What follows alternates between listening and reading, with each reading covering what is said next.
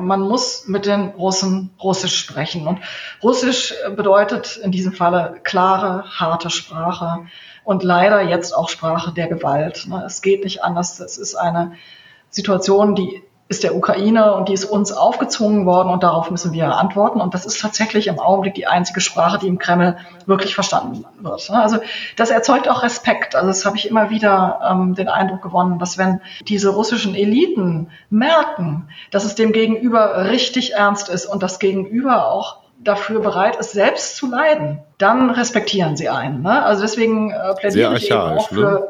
Es ist, es ist archaisch, aber wenn es anders momentan nicht geht, muss dieser Weg gegangen werden. Wir. Arbeit, Leben, Liebe. Der Mutmach-Podcast der Berliner Morgenpost.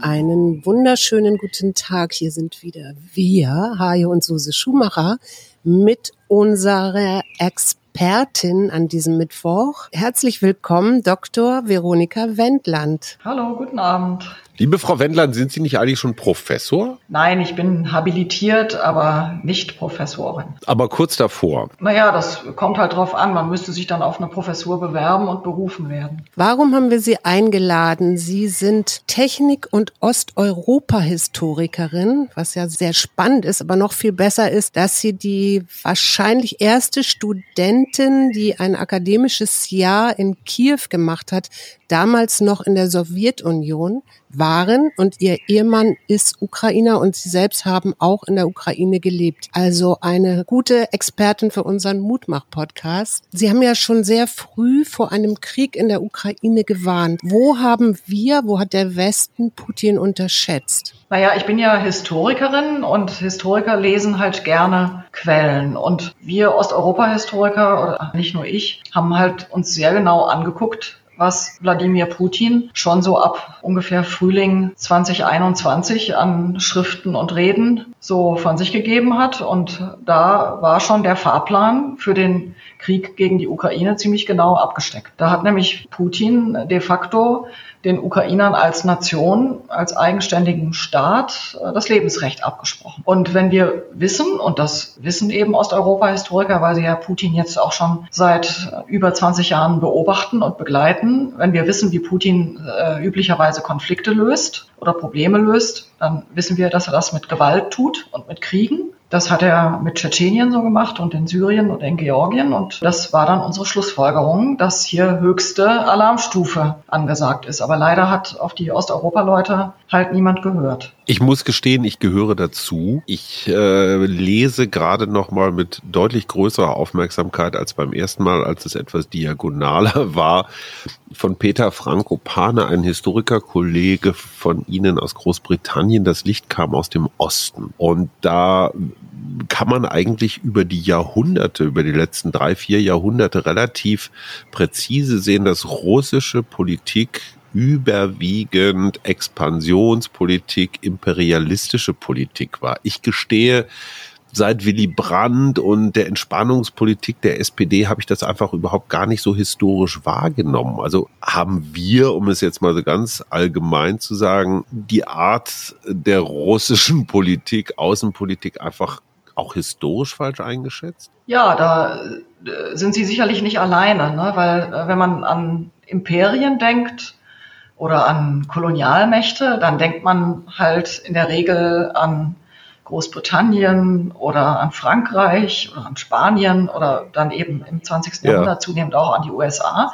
Eher aber, so die Seemächte, ähm, ne? Aber genau, aber Russland ist da immer so ein bisschen äh, rausgefallen ne, aus der Aufmerksamkeit und die Sowjetunion schon mal gar. Ne? Also die Sowjetunion als oder Russland jetzt als Imperium, als Vielvölkerreich, als Kolonialmacht zu interpretieren. Das ist auch ein gar nicht so wirklich alter Trend in der, auch in, der, in den Geschichtswissenschaften. Also mein Doktorvater und Lehrer Andreas Kappeler, der hat das eigentlich äh, zusammen mit einigen anderen erst so richtig angefangen in den 80er Jahren. Der hat halt ein wichtiges Buch Russland als Vielvölkerreich geschrieben und da hat er zum ersten Mal im Grunde die Augen äh, einer breiteren Öffentlichkeit dafür geöffnet, dass halt Russland überhaupt nicht nur die Russen sind, sondern dass da äh, ungeheure Vielfalt an in verschiedenen Phasen der Geschichte dieses Imperiums halt zusammengekommenen Komponenten da eine Rolle spielen und dass auch die Art und Weise, dieses Land zu beherrschen, halt ganz, ganz äh, interessant äh, ist. Also nicht nur Russen herrschen über Russen, sondern Russen herrschen über andere Ethnien, aber auch so kooptierte äh, mhm. Eliten aus anderen Ethnien, Ethnien herrschen auch über Russen. Ne? Also das, das sind halt sehr komplexe und interessante Gemengelagen und davon wussten die meisten Leute tatsächlich ziemlich wenig. Da war halt Russland, Russland und auch das, was in den, in den deutschen Familien so ähm, überliefert wurde, das meiste Wissen, was die Leute in den Familien hatten, war halt der Russlandfeldzug des Großvaters oder inzwischen vom Urgroßvaters. Und ähm, da war in den wenigsten Fällen den Leuten bewusst, dass das, was die Wehrmachtsstiefel da zuerst zertrampelt haben, zum Beispiel die Ukraine war und ja. nicht Russland. Also wenn wir jetzt sagen, viel Völkerstaat, ja, wie hält man oder wie haben, um das nochmal so ein bisschen besser zu fassen, in den vergangenen Jahrhunderten, aber auch die Sowjetunion durchaus. Wie hat man versucht, das zusammenzuhalten, als ähm, ob nun Stalin oder der Zar oder jetzt meinetwegen Putin? Naja, Putin hatte ja nicht mehr so viel zusammen. Na, naja, gut, aber wie wurde dieses Land zusammengehalten, so dass die Bevölkerung ja bis heute funktioniert? Weil wir warten ja immer auf irgendwelche Demonstrationen, die es nicht gibt oder wenn nur in sehr kleinen Teilen der Bevölkerung? Na, das ist natürlich über große Zeiträume hinweg sehr unterschiedlich gewesen, wie dieses Imperium zusammengehalten wurde. Da gab es ganz, ganz unterschiedliche ähm, Formen von Herrschaftsinstrumenten und sehr lange hat das auch zusammengehalten, indem man äh, zum Beispiel regionalen Eliten äh, Möglichkeiten gegeben hat, sich zu entfalten, also indem man eigentlich nicht alles vereinheitlicht hat. Und so diese, diese großen Vereinheitlichungstendenzen, die kommen halt auch im russländischen Reich dann erst sehr stark dann mit dem, äh, mit dem Absolutismus und den Traditionen so einer Modernisierung von, von Staatswesen dann auf. Ne? Also so im Ende des 18. Jahrhunderts, da gibt es dann die ersten wirklichen, echten, äh, rigorosen Vereinheitlichungstendenzen mit Katharina der Großen. Vorher lief relativ viel noch über auch über Freiräume, obwohl dieses Imperium auch damals natürlich schon, ähm, auch unter Peter dem Großen natürlich schon zu, durch, äh, durch Expansionspolitik und durch Eroberungen zustande gekommen ist. Aber wichtig war halt, dass äh, ähm, man in diesen vormodernen Zeiten halt äh, ziemlich viele ähm, Verfahrensweisen hatte, mit Vielfalt umzugehen, die überhaupt nicht den äh, gleichen, die man heute hat. Ne? Also heute sind halt ähm, Nivellierung, Vereinheitlichung, äh, striktes Durchregieren von oben nach unten. Das sind halt heute die Mittel. Ne? Und übrigens äh, auch, auch Russland hat noch etliche nicht-russische Nationalitäten an Bord. Und die werden halt auch in letzter Zeit äh, enorm in ihren Freiheiten eingeschränkt. Ne? Also wenn wir mhm.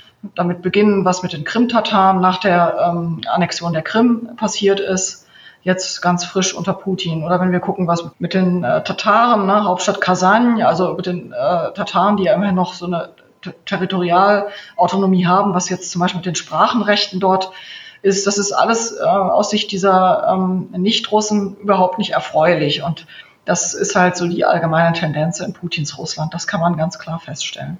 Und jetzt kommt ja die Ukraine ins Spiel. Von, von außen betrachtet, also hier aus dem Westen, heißt es ja immer irgendwie Brudervolk, aber eigentlich ist es ja kein Brudervolk, wenn ich da einmarschiere und sage, ich muss das befreien von, von den Faschisten, oder? Ja, ja, das sind natürlich Narrative die, äh, und, und Wortschöpfungen, die, äh, die letzten Endes Dinge zitieren von früher. Ne? Also man muss zum Beispiel wissen, wenn im, jetzt in der russischen Propaganda von Faschisten die Rede ist, dann sind damit nicht Faschisten im deutschsprachigen Sinne gemeint, also, also Anhänger einer, ja. Anhänger einer faschistischen oder Nazi-Bewegung, sondern damit sind schlicht die Gegner gemeint. Also alle, die gegen Russland sind. Das sind Faschisten. Und das hat Putin äh, direkt aus dem stalinistischen Sprachgebrauch übernommen. Und das wird eben halt auch von deutschen Linken sehr oft missverstanden. Ne? Also mit, damit sind keine äh, bekennenden Faschisten gemeint, sondern es sind jetzt schlicht alle Ukrainer Faschisten, da sie gegen, äh, da sie sich gegen Russland verteidigen. Also Joe Und, Biden wäre demnach auch ein Faschist.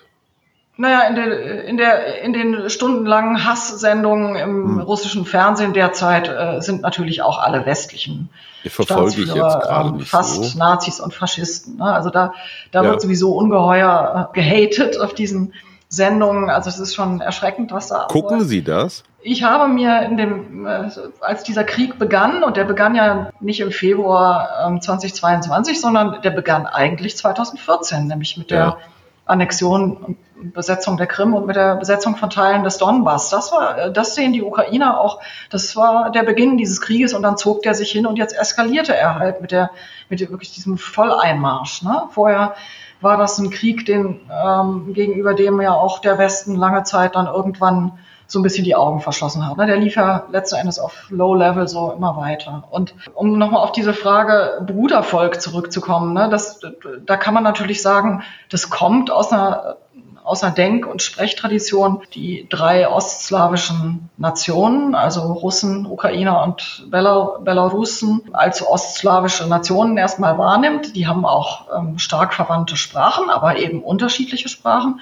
Und natürlich könnte man die äh, unter dieser äh, kulturellen Perspektive als Brudervölker bezeichnen, aber ich warne immer vor solchen Bezeichnungen, die auf so Familienbande abzielen, weil wenn man von Brüdern redet, dann ist immer einer der größere und einer der kleinere oder der ältere oder der jüngere Bruder und der ältere Bruder äh, soll das Sagen haben. Mhm. Und das ist genau dieses letztendlich sehr patriarchalische Verständnis ähm, des Verhältnisses untereinander, was halt die Russen pflegen. Ne? Also das ist so ein äh, abwechselnd entweder so ein Familienbild, so von wegen, dass der Vater äh, da das Sagen hat, äh, unter anderem auch darüber, mit wem die Tochter ausgeht. Ne? Dann ist das so ein Vater-Tochter-Verhältnis zur mhm. Ukraine und man äh, nimmt es der Ukraine über übel, dass sie sich äh, einen Partner sucht, äh, der dem Vater nicht passt. Ne? Oder das wird so als Bruderverhältnis ähm, inszeniert, wo dann halt der ältere Bruder dem Jüngeren sagt, dem kleinen Bruder sagt, wo es lang geht. Und das sind natürlich alles so äh, ja völlig rückständige Vorstellungen des Verhältnisses von modernen Industrienationen zueinander und darum ja. handelt es sich da letzten Endes. Ne? Die Ukrainer haben längst eine, ähm, eine, eine lange Nationsbildungsgeschichte und eine lange Modernisierungsgeschichte auch in der Sowjetunion vollzogen und sind eine moderne Nation und äh, da kann kein Brudergehabe irgendwie was dran ändern. Ne? Also dieser Zug ist für die Russen auch wirklich abgefahren, dass sie den Ukrainern noch diktieren können, was sie zu tun haben.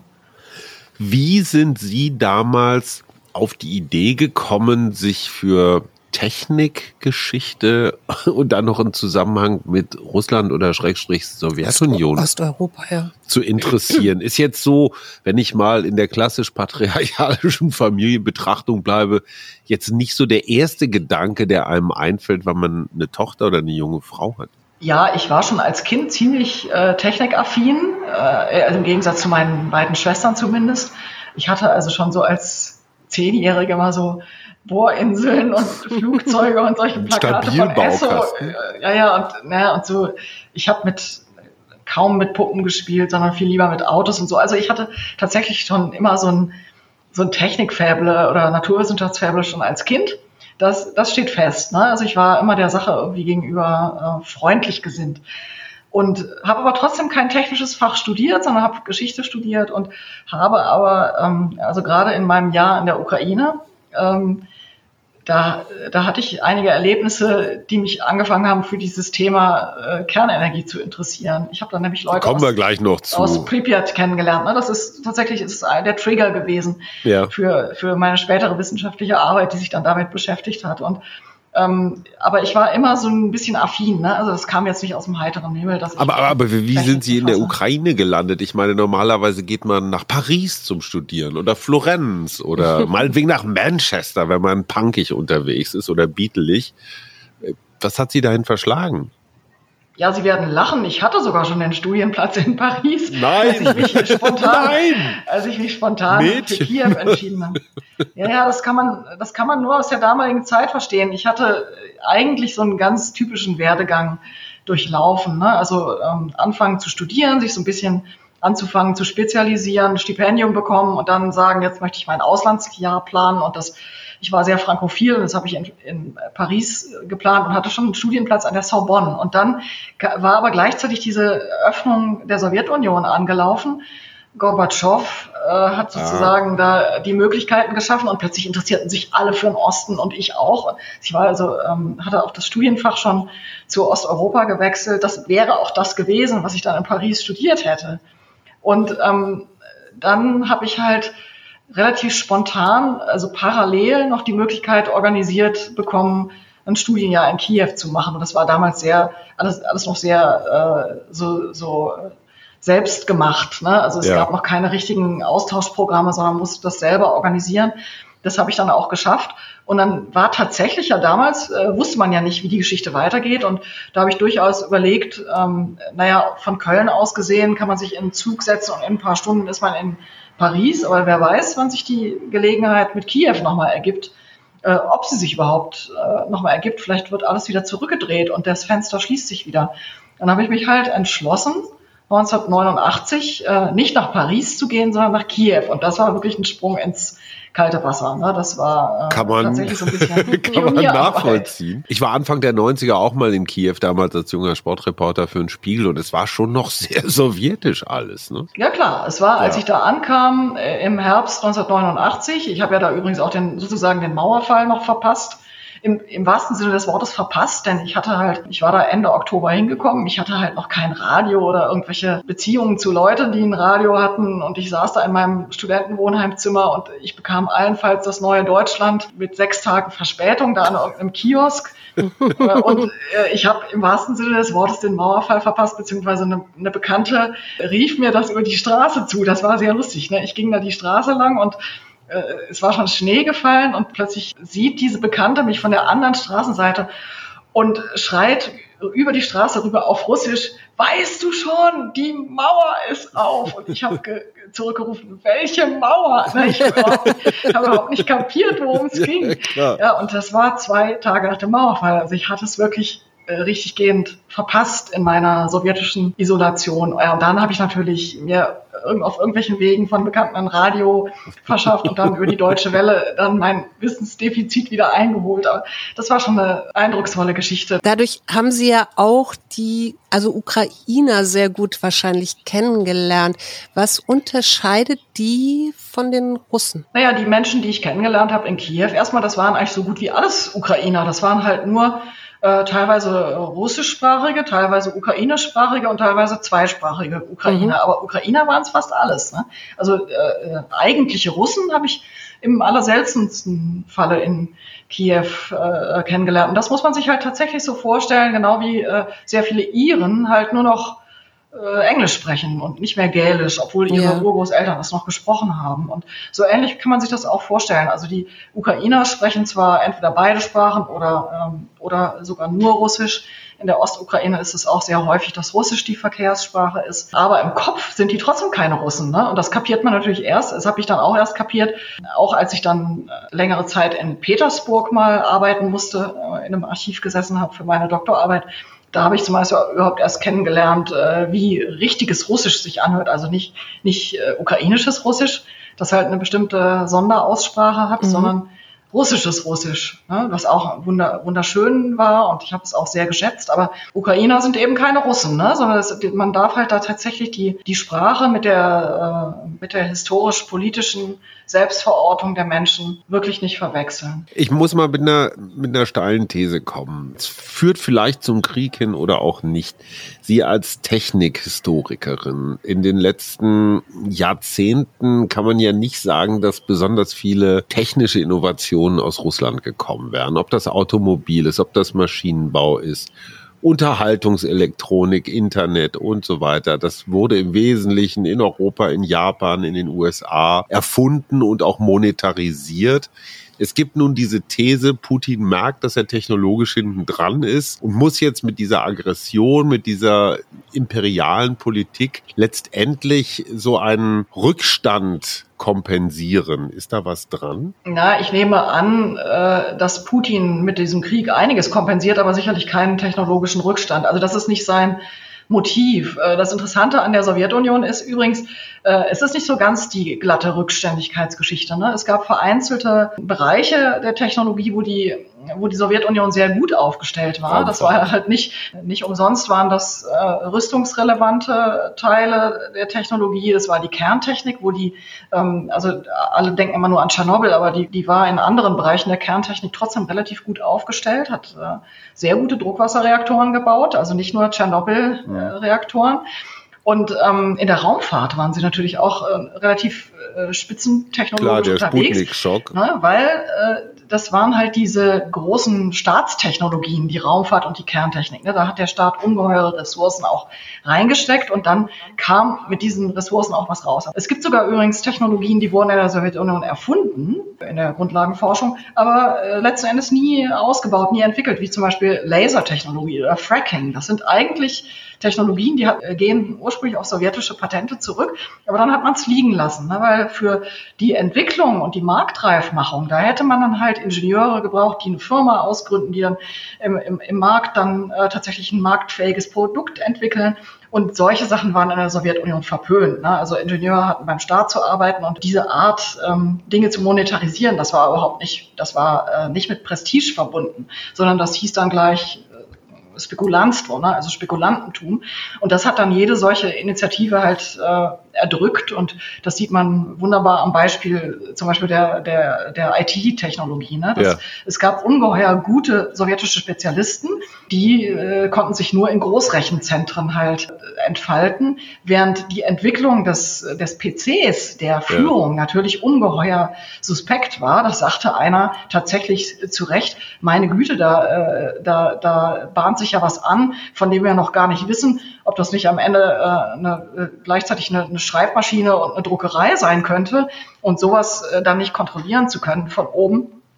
Das äh, erschien der Führung dann doch zu riskant und das ist einer der Gründe, warum man überhaupt nicht daran interessiert war, vom Großrechenzentrum zum PC überzugehen, weil man damit den Menschen ein Instrument in die Hand gegeben hätte, sich selbst zu organisieren oder das war nicht vorgesehen. So Staatstechnologien, also auch ähm, Rüstung zum Beispiel, da wurde viel Energie reingesetzt. Putin hat sehr aufgerüstet die letzten 10, 20 Jahre. Wie erklären Sie sich, dass dieser Krieg jetzt gerade in der Ukraine ja nicht unbedingt ein Ausweis russischer Hochtechnologie ist, was Waffen angeht? Also jetzt die Tage kamen Bilder, wo eine Flussüberquerung irgendwie ganz fürchterlich daneben gegangen ist, hat nicht funktioniert. Die Hyperschallwaffe ist mal einmal so zu Demonstrationszwecken irgendwo lang geflogen, aber man hat doch den Eindruck, da wird der Krieg doch eher wie vor 100 Jahren geführt, mit der dicken Bertha wird alles in Klump und Asche geschossen. Also warum sehen wir nichts von dieser Rüstungstechnologie?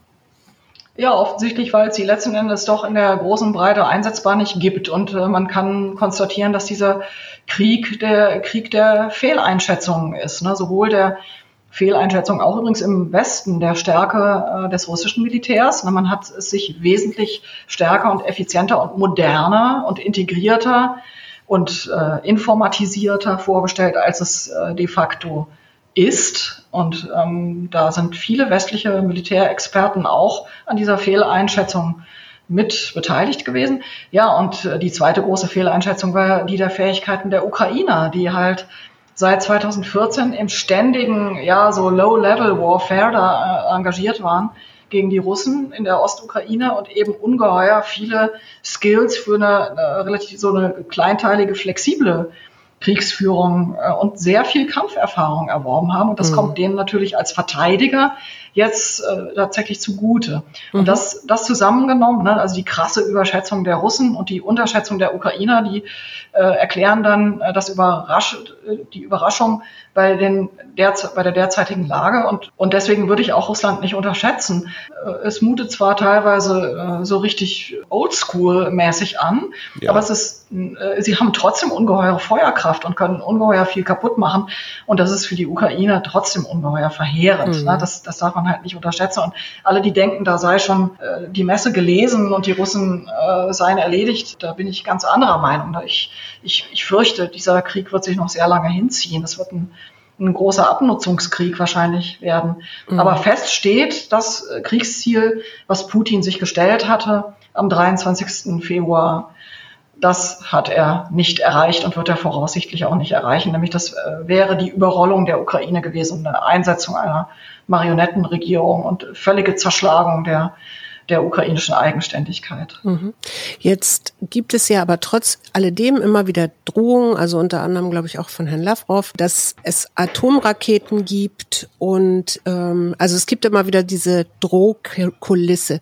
Wie, inwieweit glauben Sie, ist das einfach Propaganda oder inwieweit ist das durchaus ernst gemeint? Wir beobachten dieses äh, relativ leichte Reden über Atombewaffnung in Russland schon eine geraume Zeit. Also wir hatten auch 2014 schon Szenen, wo der russische Regierungssprecher oder äh, russische ähm, journalistische Propagandisten sehr, sehr mit sehr leichter Hand ähm, über diese Atomoption immer gesprochen haben. Ne? Das heißt, das ist durchaus so eine Art Drohgehabe, was wir schon was wir schon kennen, eine geraume Zeit lang. Ich wäre leichtsinnig, wenn ich nicht sagen würde, sowas macht mir Sorge, wenn Leute so oft davon reden, dass es dann auch irgendwann normal wird, davon zu reden und mhm. dann die Hemmschwelle womöglich ähm, runtergesetzt wird, es nach dem Reden auch irgendwann zu tun. Ne?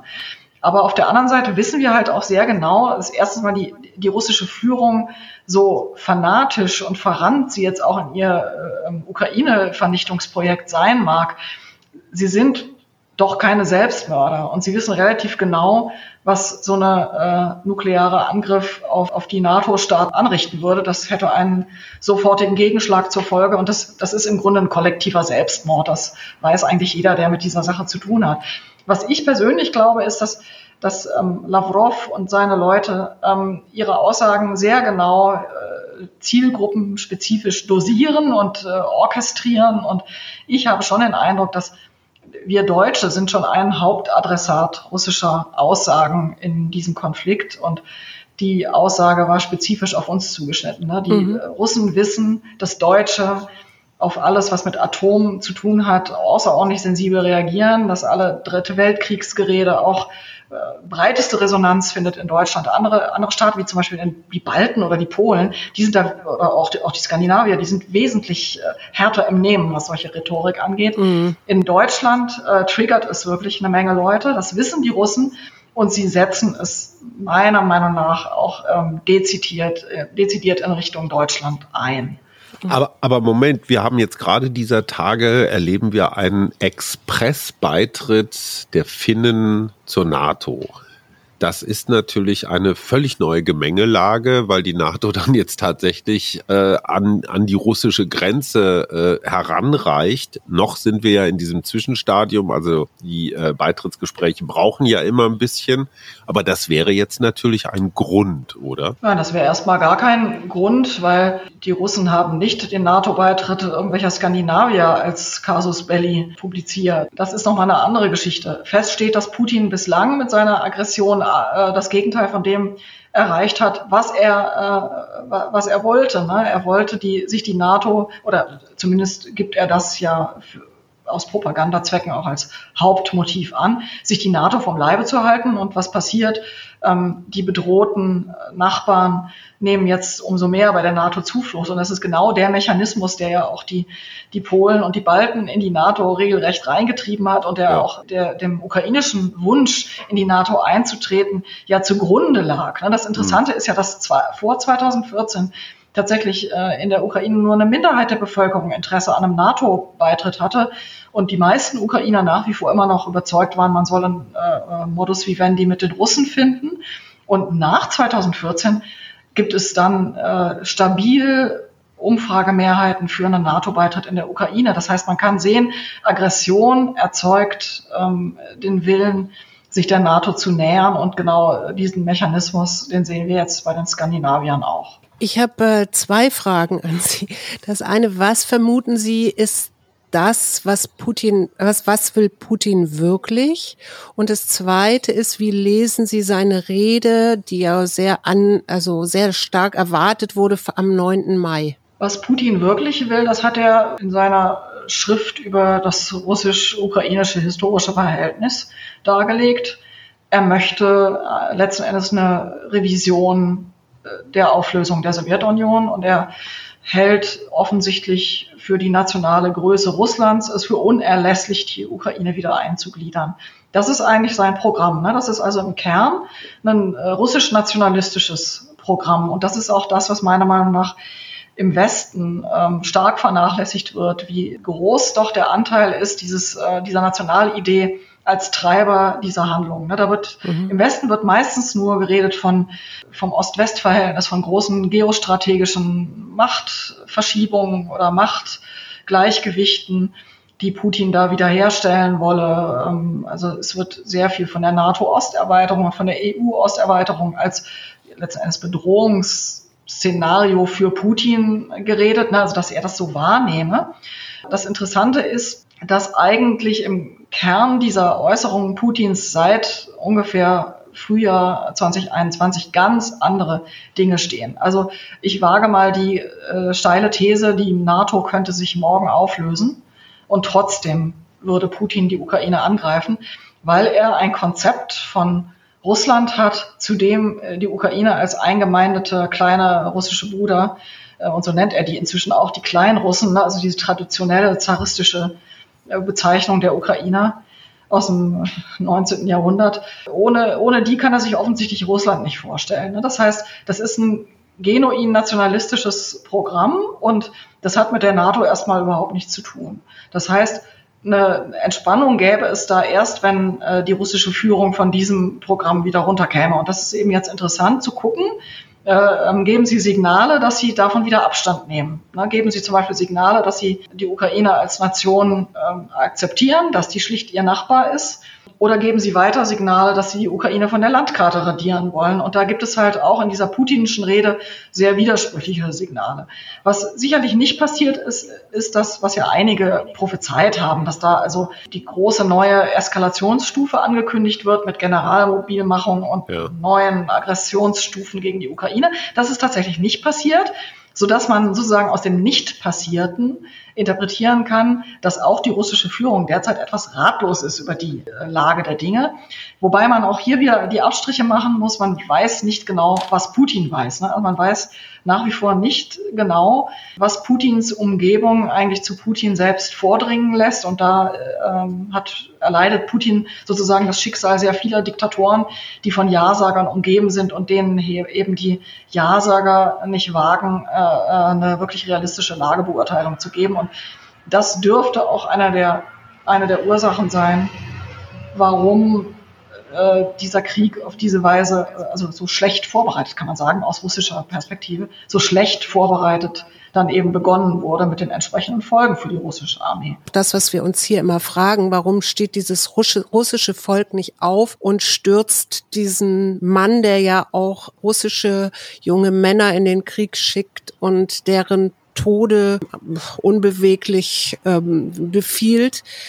Was kann Putin absetzen oder wo kann Wie er, wird man ihn los? Wie wird man ihn los, ja. Ja, das ist natürlich unser Wunschdenken, ne? dass wir ja. äh, Putin loswerden und dann äh, dann sei das Problem gelöst. Und davor warne ich eben. Ne? Erstens, dieses Geschehen hier in Russland, das ist nicht nur Putins Krieg, das ist auch der Krieg der russischen Eliten und das ist auch der Krieg der Russen im, im Sinne von, es gibt eine, eigentlich eine stabile, solide Mehrheit von Russen, die diesen Krieg befürworten, auch wenn sie ihn nicht Krieg nennen. Das, ähm, das kann sein, dass sich das ändert, sobald dann wirklich normale Wehrpflichtige mobilisiert werden und dahin geschickt werden. Aber einstweilen ist die Zustimmungsrate für einen Diktator völlig ausreichend. Ich warne davor, das zu tun, was die Deutschen ja ähm, nach der Erfahrung des Nationalsozialismus auch versucht haben, ne? also sich reinzuwaschen, indem sie sagten, äh, Hitler habe sie verführt und das sei Hitlers Krieg gewesen und so weiter. Ne? Nein, aber es war letzten Endes ein Regime der Deutschen, äh, die das mehrheitlich affirmiert haben, die diesen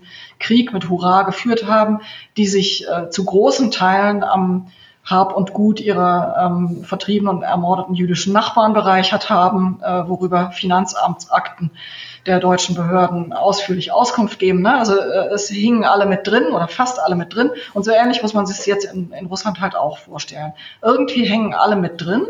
Äh, und sei es nur durch Passivität und äh, das hält das Regime zusammen. Also man kann ähm, eigentlich sagen, äh, warum Putin nicht stürzt, ist ungefähr ähnlich erklärbar wie äh, warum Hitler seinerzeit nicht gestürzt ist. Das ist eine Mischung aus Terror und Erfolg. Ne? Also dieses mhm. System Putin hatte lange Jahre auch Erfolge vorzuweisen. Viele Russen assoziieren das mit dem mit so einer Art äh, ja Recovery, ne? so einer Art Gesundung der russischen oder Stabilisierung der russischen Wirtschaft und Gesellschaft in den Nullerjahren, nachdem die 90er als wirklich komplettes Chaos und, und Zerfall erinnert werden. Da war also Putin dann erstmal der Wiederaufbauer, der Stabilisator. Ne? Und da hatte sich eine Menge Prestige eingefahren, auch wenn er auch schon damals Terror ausgeübt hat und Kriege geführt hat. Aber für die Russen äh, und vor allen Dingen für die russische Mittelschicht waren das damals äh, gute Jahre, weil auch der parallel laufende große Boom in China äh, auch sozusagen Russland mit hochgezogen hat. Ne? Also äh, ganz wesentlich hat der chinesische Aus Aufschwung, der ja auch wiederum auf russischen Rohstofflieferungen da teilweise aufbaute, auch die russische Wirtschaft mit hochgezogen. Und das waren die guten Putin-Jahre. Also die Russen ebenso das Analog von Hitler hat doch auch die Autobahnen gebaut, ja, ja. reden. Ne? Und dann kommen eben dann allmählich die schlechteren Jahre. Ne? Also ab 2008, 2012, da gab es dann massive Sozialproteste, auch in, in Russland, auch Proteste gegen Putins Regime. Und da beginnt dann eben auch dieser Turn to the Right, also dieser wirklich wahrnehmbare. Ne? Also das ist also wirklich aggressiv gegen den Westen, gegen die Ukraine, gegen andere Nachbarstaaten, die nicht nach der Pfeife Putins tanzen wollen. Ne, da merkt man, äh, da wird Zuflucht genommen zur Aggression nach außen, um nach innen zu konsolidieren. Jetzt tauchen diese Oligarchen auf. 91 und dem Zerfall der Sowjetunion äh, werden diese Oligarchen, ich sage jetzt mal diese absichtlich, immer mächtiger. Und die gibt es ja sowohl in Russland als auch in der Ukraine.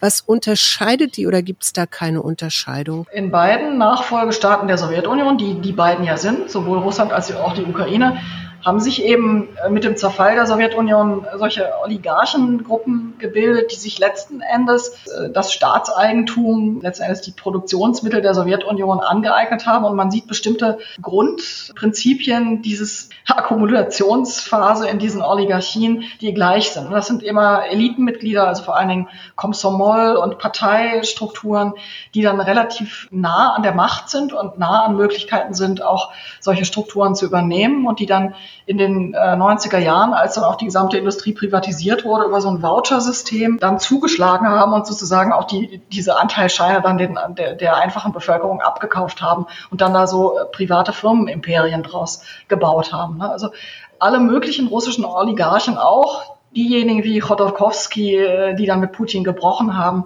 sind aus diesen wilden 90ern, äh, also aus dieser Akkumulationsphase im Grunde entsprungen und sehr oft war halt diese Akkumulation von Kapital und Produktionsmitteln äh, mit Verbindungen ins organisierte Verbrechen verbunden. Weil man muss sich das damals vorstellen, ähm, durchgesetzt hat sich dann letzten Endes, haben sich Strukturen, äh, die auch Zugriff auf bewaffnete Macht haben. Und mhm. bewaffnete Macht, das war in den damaligen Jahren äh, einerseits die organisierte Kriminalität und auf der anderen Seite der Geheimdienst. Das waren die Waffenträger und die waren dann teilweise auch noch miteinander verquickt. Also aus diesem sozusagen Korruptionsursumpf äh, der 1990er ist ja auch die Putin-Struktur entstanden. Also Putin als rechte Hand des äh, Leningrader Bürgermeisters, der dann auch schon geheimdienstlich basierte Strukturen da im Hintergrund aufbaute, Putins Buddies, die ihn dann durch seine gesamte Karriere begleiten, seine, was weiß ich, seine Judo-Trainer, seine Fahrer, seine Köche. Also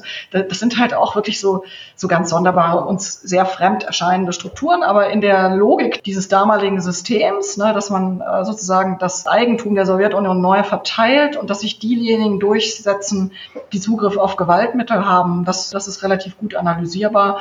Und das ist letzten Endes die Art Elite, die wir da halt sehen. In der Ukraine gab es halt insofern einen Unterschied, als das dann ein bisschen anders abgelaufen sind. Da gab es viel stärker, viel besser etablierte demokratische Gegenstrukturen, die sich dann auch, obwohl es dort genauso Oligarchen und genauso viel Korruption gab wie in Russland, die sich da auch als Gegenkräfte durchgesetzt haben. Und aus diesem Grunde sehen wir in der Ukraine zwar auch starke Oligarchenstrukturen, aber wir sehen auch freie Wahlen und Machtwechsel auf friedlichem Wege. Und zwar wirklich Machtwechsel von wirklichen Antagonisten und nicht nur Machtwechsel äh, vom Vater zum Sohn, ne, wie man das in Autokratien halt auch öfters ja, hat. Aber wenn man diesen Oligarchen jetzt den russischen, ihre Spielzeuge wegnimmt, die englischen Fußballvereine, die Yachten, ihre Chalets, sind das Druckmittel, die irgendwie auf Putin einwirken? Also, dass die Milliardäre sagen, Wladimir ist mal gut jetzt mit dem Krieg? Ja, da kann man natürlich jetzt spekulieren. Äh, fest steht, das kann diesen Oligarchen nicht gefallen. Das ist ja eine ungeheuer zynische Führungsgruppe ähm, dort in Russland. Ne? Also wie gesagt, das sind Leute mit Lippenbekenntnissen äh, zum russischen Nationalen äh, und Orthodoxen, aber natürlich schicken sie ihre Kinder in den verderbten Westen zum Studieren und schippern mit ihren Yachten vor Nizza hin und her. Ne? Also es ist wirklich komplett zynisch und äh, könnte man könnte man manchmal fast lachen über diese wirklich ganz ähm, plakative Auseinanderklaffen von, von Wort und Realität in diesen russischen Eliten. Aber man sollte nicht unterschätzen, was dieser Druck von außen dann auch wieder konsolidierend wirkt. Ne? Also ja, ihnen werden jetzt ihre, ihre westlichen Assets weggenommen, aber trotzdem sind sie doch ungeheuer reich. Sie könnten das schon durchstehen. Sie könnten sozusagen diese Situation überwintern, wie das Russen immer machen. Ne? Also Russen in Krisensituationen, die äh, schalten eher auf geringeren Stoffwechsel und so auf so eine Art Winterschlafsmodus mhm. und äh, durchstehen diese Situation.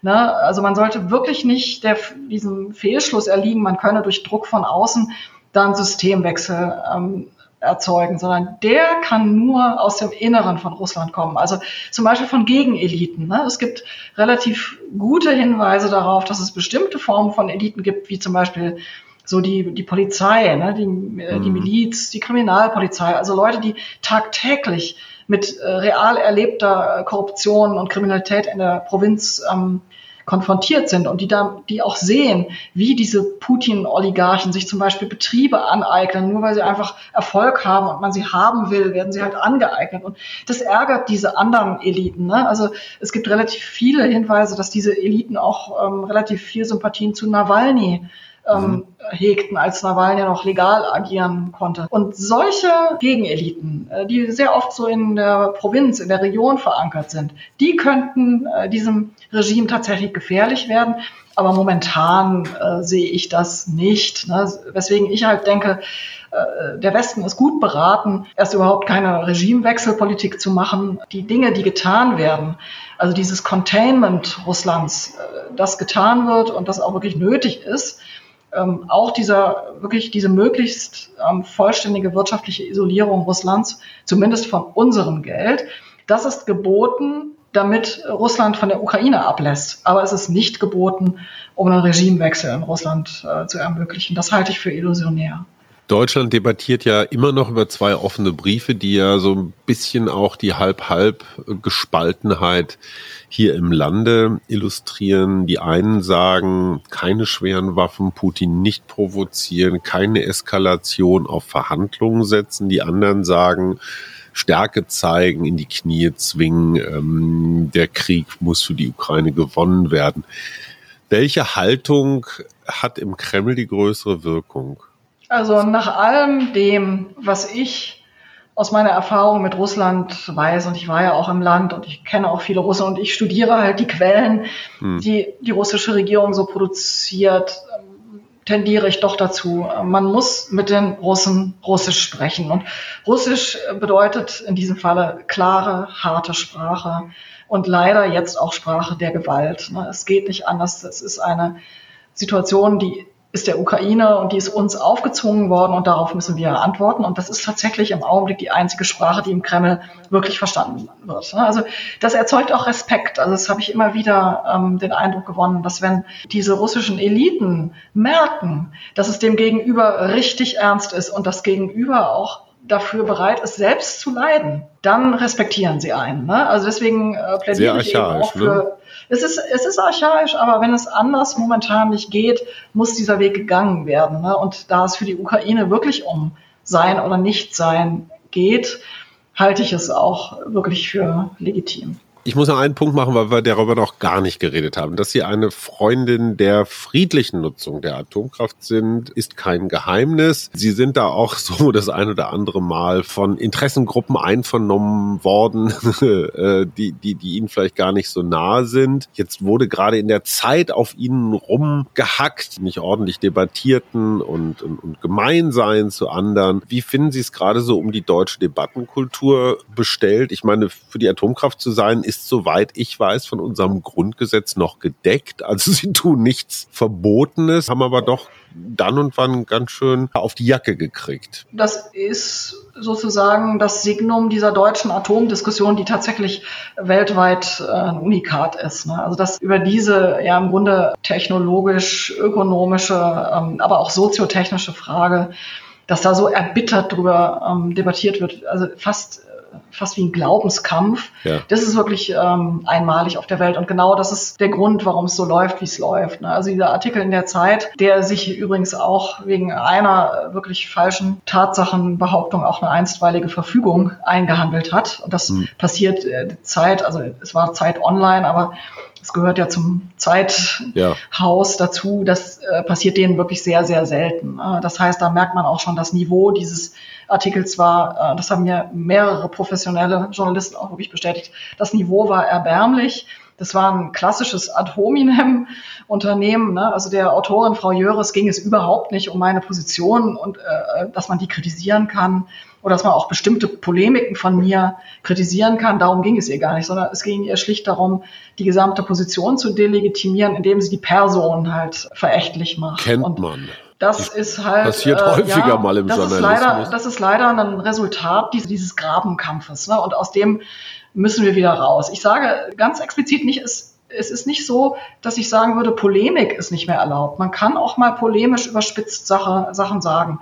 Aber man muss versuchen, irgendwann dann auch wieder diesen Gaul halt nicht immer weiter zu reiten. Und das ist in dieser deutschen Atomdebatte leider, leider sehr, sehr lange nicht gelungen, aber ich sehe auch so ein bisschen Licht am Ende des Tunnels. Ne? Also ich sehe immer mehr ähm, Anstalten äh, über dieses Thema jetzt äh, ähm, evidenzbasiert und sachorientiert zu diskutieren und eben nicht mehr ähm, den Glaubenskampf zu führen. Also es gibt auch positive Signale.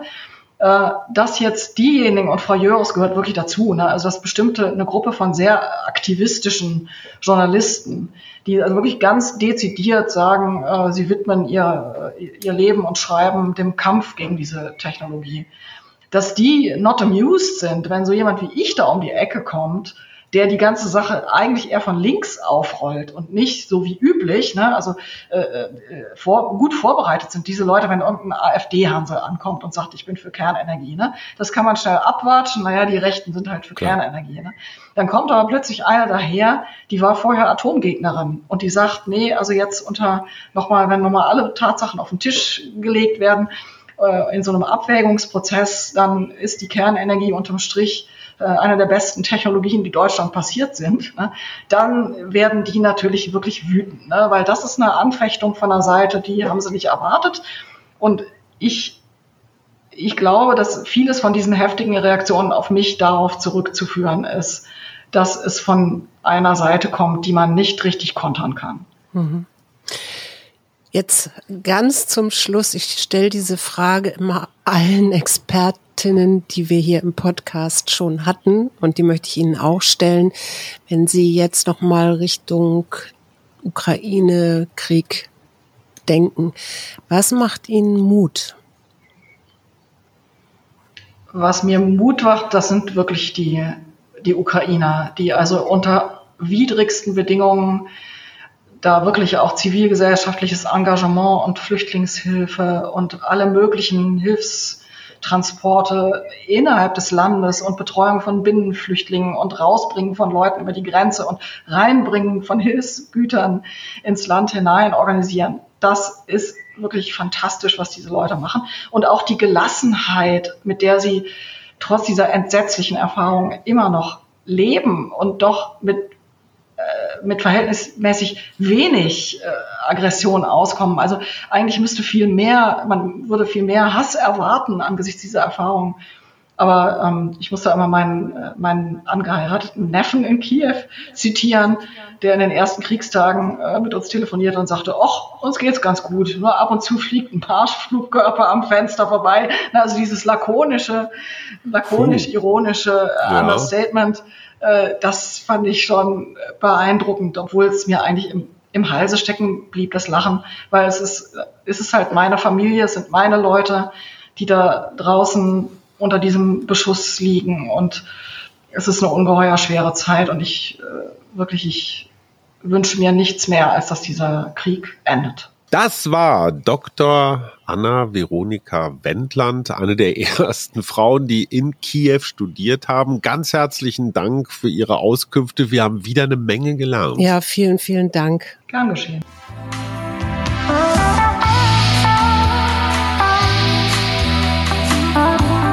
Wir. Arbeit, Leben, Liebe. Der Mutmach-Podcast der Berliner Morgenpost.